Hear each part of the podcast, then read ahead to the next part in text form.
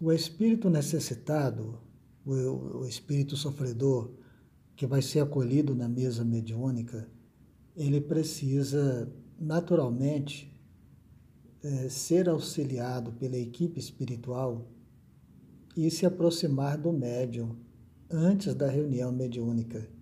Então é muito comum o médium ressentir é, de problemas de saúde, ressentir de perturbações, de ódios, mágoas, rancores, é, antes da reunião mediúnica. Quando eu digo antes, pode ser dois dias, três dias antes.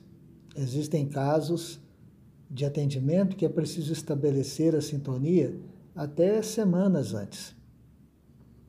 Então, o médium que quer trabalhar com Jesus em favor dos sofredores, em favor dos necessitados, precisa saber dessas coisas, que vai é, padecer junto com os enfermos espirituais.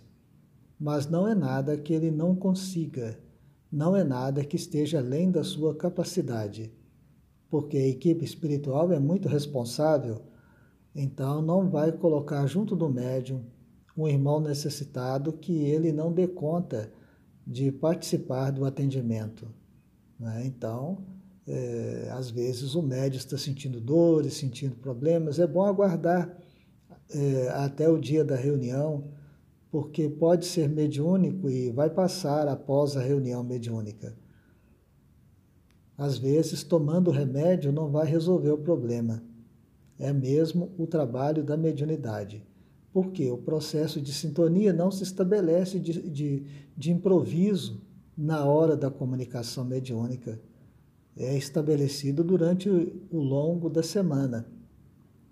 A dona Ivone Pereira relata no, num dos seus livros, se não me engano, no livro Recordações da Mediunidade, que dois, três dias antes da reunião mediúnica ela começava a sentir os mal-estares, né, as depressões, as tristezas, as mágoas, é, que não são delas, que não eram dela, eram dos espíritos que estavam para ser atendido através da mediunidade dela. Então, o médio que ao levantar de manhã está aí sentindo mal-estar, sentindo é, problemas é, de qualquer tipo, físico ou mental, vamos aguardar a reunião mediúnica porque com certeza é o atendimento de um irmão. A não ser que o médico já tenha um histórico de saúde já debilitada, o que é outra história, né? Mas então pode até ir no médico, só que o remédio do médico não vai ajudar, porque não é, não é do médium, é do espírito comunicante, é do espírito necessitado que está para ser atendido.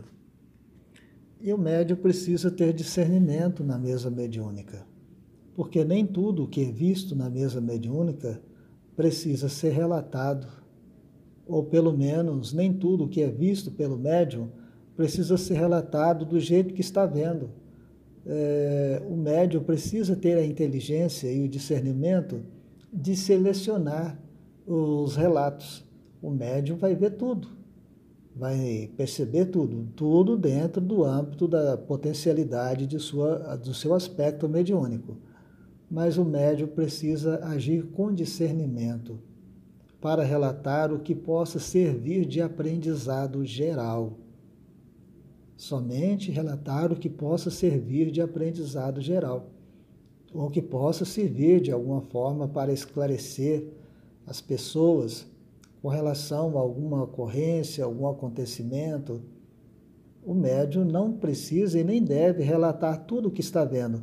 Num, num quadro de atendimento, por exemplo, o médium está vendo lá a equipe espiritual atendendo um irmão recém-desencarnado que desencarnou de forma trágica e está então sofrendo terrivelmente. É, o médium precisa ter o bom senso e o discernimento para não relatar tudo de forma tão fria, tão clara, os padecimentos, o desespero eh, do irmão que desencarnou de forma trágica, porque vai deixar todo mundo aflito na reunião mediúnica, vai deixar todo mundo desesperado na reunião mediúnica.